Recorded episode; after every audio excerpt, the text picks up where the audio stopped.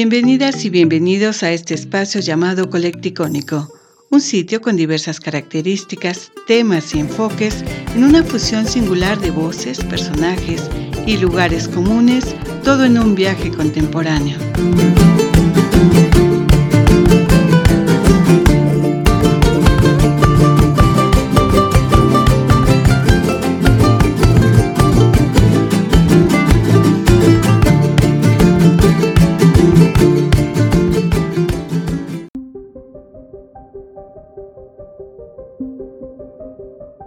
Bienvenidos a Colecticónico, los saluda Miriam y vamos a continuar platicando con Luzma Cisneros, productora de La Palanqueta de Ajonjolí, toda una delicia y nos va a seguir platicando acerca de su producción, su comercialización y hablamos de que es una palanqueta que tiene tradición, que empezó a elaborarse en los conventos y después se ha extendido su, su consumo. Sí, así es, Miriam. Los conventos fueron así como productores de los dulces regionales y más lo que ellos traían, ¿no? De, su cultura colonial que tenemos también, ¿no? Integrada a nosotros. Entonces, este, por ejemplo, el término palanqueta, pues efectivamente se maneja en España y lo manejamos aquí, lo conocimos aquí. Otra cosa es que mi palanqueta de ajonjolí o sésamo eh, viene efectivamente representando lo que es las raíces del término palanqueta, ¿no? que es un, eh, híbrido náhuatl papaquili que significa feliz. Esto es porque, bueno, porque la prueba si te sientes bien y te gusta. Si bien este híbrido, pues por supuesto tenía integrado la cultura hispana eh, y como decíamos lo colonial aquí, pues en México eh, el, el arte de de los postres pues es una tradición. En ese momento la palanqueta adquiere su término por el hecho de ser un dulce seco en forma de barra que se hace con semillas. Y la interpretación de Papaquili que nos dice que es una palanqueta, una alegre delicia envuelta en tradición, pues ahí tenemos una bonita presentación de donde me apoyo para llamarle palanqueta o barrita de ajonjolí. Esto se produce en un proyecto desde hace tres años, iniciando obviamente este, como una empresa artesanal, como una empresa artesanal, digamos, hecho en casa, siguiendo los lineamientos y las bases de lo que viene siendo el, el nombre, pues ha tenido unos, unos sabores que tampoco quedan lejos como es uno que lleva palanqueta con arándanos, eh, los arándanos pues también obviamente dando nutrientes. No perdí esa línea a la hora de desarrollar mi producto. Y otro sabor es el sabor anís, por supuesto también natural.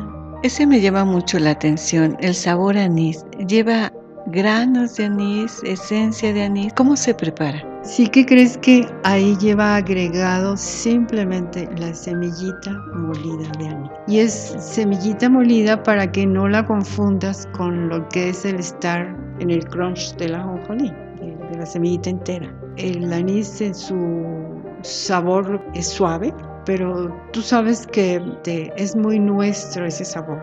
Entonces eh, eh, la gente primero te dicen, no, de anís, pues no, pero a la hora que lo prueba creo que es más aceptado que el mole en el ajonjolí. Muy bien, o el ajonjolí de todos los moles. Para prepararlo tienes una empresa pequeña, artesanal, en casa. ¿Cómo produces esta palanqueta? Sí, fíjate que esta, tenemos una área habilitada en casa eh, donde se estableció, digamos, una cocina industrial. Y ahí tengo mi desarrollo. Ahí tengo mi desarrollo porque, bueno, no deja de, inquietar y, de que pensé en otras, en otras opciones, ¿no? de, darle más sabor o diferentes sabores a la palanqueta. De, uno de ellos es ofrecerlo precisamente, ahorita que estamos hablando del anís, ofrecerlo como molido en la ajonjolí, tostado y molido. Todavía está en la etapa de desarrollo, pero con una inquietud de sacarlo. ¿no? La producción es ahí como tal, en casa, te decía yo, artesanal. Sus ingredientes se van integrando poco a poco. El ajonjolí es tostado, cero grasa, simplemente es tostado se le van agregando sus ingredientes y al final se agrega el sabor, el, sabor ya sea el, producto que va a dar sabor, ya sea el, de arándano entero como tal y el de anís molido. Fíjate que tiendas naturistas donde es muy fuerte. Hay mucha gente que busca el arándano en diferentes presentaciones. Entonces ahí está dentro de la palanqueta. O hay quien va y busca el aceite de sésamo, por ejemplo, que también ya sabemos que se llama o de ajonjolí o de sésamo, ¿no? Y de sésamo porque tiene el término de, de los países árabes, de donde finalmente viene un origen muy ancestral del ajonjolí. Entonces llegan ellos buscando su aceite de sésamo y se encuentran también ahí la palanquetita. Entonces es una parte importante de comercialización. Recomiendo que los que tengan tiendas naturistas integren ahí mi, mi barrita de ajonjolí. Otra manera de comercializarlo es en las misceláneas, pequeñas misceláneas como tales, pero que quedan cerca de algunos grupos de, de oficinas, por ejemplo, de escuelas, donde van leyendo, si bien la etiqueta, van informándose, como comentamos por internet, qué cosa van a consumir antes de estar frente a tantísimo producto que tiene una miscelánea. Y te ofrece te ofrece de todo nutritivo chatarra este picante. Asocias muchas cosas a la hora de elegir pero cuando vas informado de qué vas a consumir ya sea el niño que sale de la escuela, ya sea la mami que lo acompaña, pues ahí está esa opción. Y también es, es atractiva. ¿Qué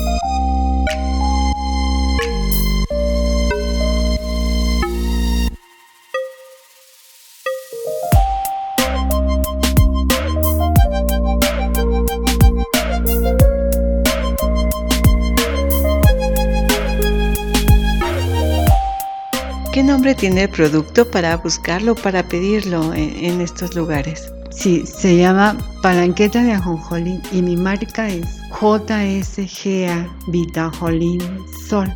Te voy a comentar un poco de mi marca. Pudieras decir está muy larga. A lo mejor ahí fue poca experiencia a la hora de ponerla. Pero en el registro del INPI, eh, porque sí está registrada la marca, por supuesto, tiene los respaldos, tiene código de barras, tiene fecha de caducidad, o sea, está respaldado. Resulta de que en el INPI me dicen, este, a ver su marca. Y yo les decía, bueno, eh, alguno de mis hijos me dijo que da vitalidad. Cuando llega de, de, de, hacer su ejercicio, se comía una barrita. Y entonces él decía, pues ponle Vitajolin. Y me di cuenta en el INPI que hay muchas, muchos productos que se llaman Vitajolin desde jarabe para la tos hasta no sé qué tanto. Entonces me decía el asesor en ese momento del INPI, me dice, vamos agregándole algo más. ¿Y sabe qué? Le dije, sigue en esta línea.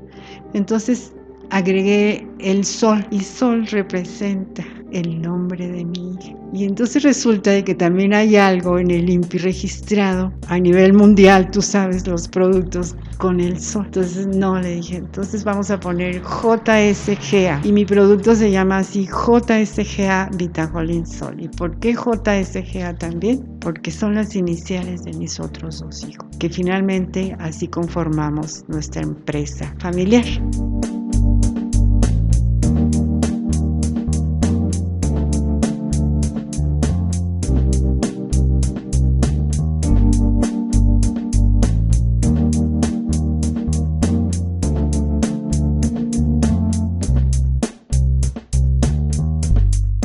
Esa es una historia que pocas veces platico, pero es el origen, te digo, y así está registrada. Tengo tres años en el INPI con mi marca registrada. JSGA Vitajolín Sol Palanqueta de Ajonjolín. Gracias. Gracias, Luzma Cisneros. ¿Algo más que quieras agregar acerca de tu producto y dónde podemos contactar? Este, sí, muchísimas gracias por la entrevista. ¿eh? Este, fíjate que eh, quiero insistir en mi producto. ¿Por qué? Porque lo que están consumiendo a la hora que lo llevan, pues tiene tantos nutrientes, es tan alto en ellos el ajonjolí que, que finalmente lo que estás comprando es un valor agregado, no es lo que te está costando. Y te digo por qué, porque tiene 21 gramos de proteína, porque tiene mil miligramos de calcio, igual potasio, magnesio, zinc, vitaminas Y algo bien importante, tiene los ácidos grasos poliinsaturados, que con esos pues sabemos que a la hora de consumir el producto estamos llevando algo que nos va a hacer eliminar colesterol, eliminar grasa. Entonces, insisto en ello porque te quiero vender valor agregado. No te quiero vender por ganar algo. Y ahí aplicamos lo que nos dicen, ¿no? No te deja romper la dieta.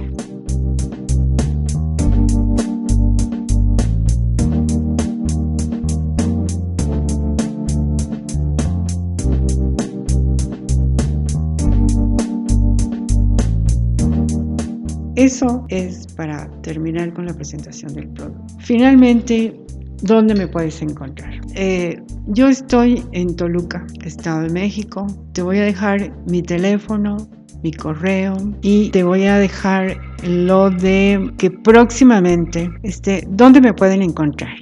Les voy a dar varios puntos donde pueden encontrarme y algo directo, yo los atiendo. Esto es en mi correo c luzmaria180 gmail.com. Mi teléfono es 729 122 92. Estoy en Mercado Libre dentro de la tienda del Estado de México. Estoy en tiendas de conveniencia en el Estado de México. Próximamente estaremos en una feria PYME aquí en Toluca. Y este, te insisto, mi, la atención es personalizada. Te insisto en algo, en el producto te encuentras mis datos a la hora que lo compres, con todo el respaldo de que tiene fecha de caducidad, de que tiene vida de anaquel, de que tiene código de barras y una marca registrada. Gracias. ¿Por qué es importante volver a estos productos tradicionales? ¿Cómo refuerza o cómo ayuda este trabajo colectivo de presentarse los artesanos y de estar en, en una feria, por ejemplo? Uy, no sabes, eso es un trabajo hermoso. Cuando estás conviviendo, yo creo que esa actitud de servicio se impacta tanto, tanto, otra red, no se llama internet, pero es otra red.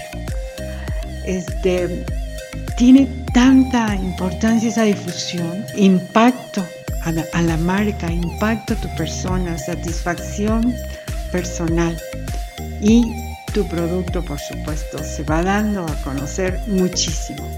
En los lugares que no te imaginas que vas a estar, este, y que te, va llevando primero una presencia física como es estar en una, en una expo, hasta el grado de quedar obviamente insertada en las redes sociales, obviamente a través de las entrevistas, a través de todos esos contactos que, que vas conociendo y que por alguna razón puedes irte apoyando y apoyando a su vez que llegas a un mundo desconocido donde lo primero y lo más importante es la persona y enseguida el respaldo y enseguida el apoyo al producto y a quien te va, este, digamos en este caso, empujando, apoyando también. ¿Por qué? Porque los fuiste conociendo así, primero físicamente.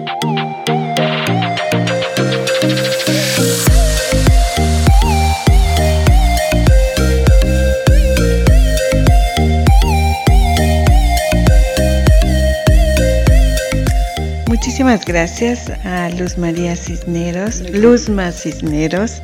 Muchísimas gracias, Luzma Cisneros, por esta presentación, por comentarnos acerca de tu producto. Y nosotros nos despedimos y los invitamos para el siguiente Colecticónico.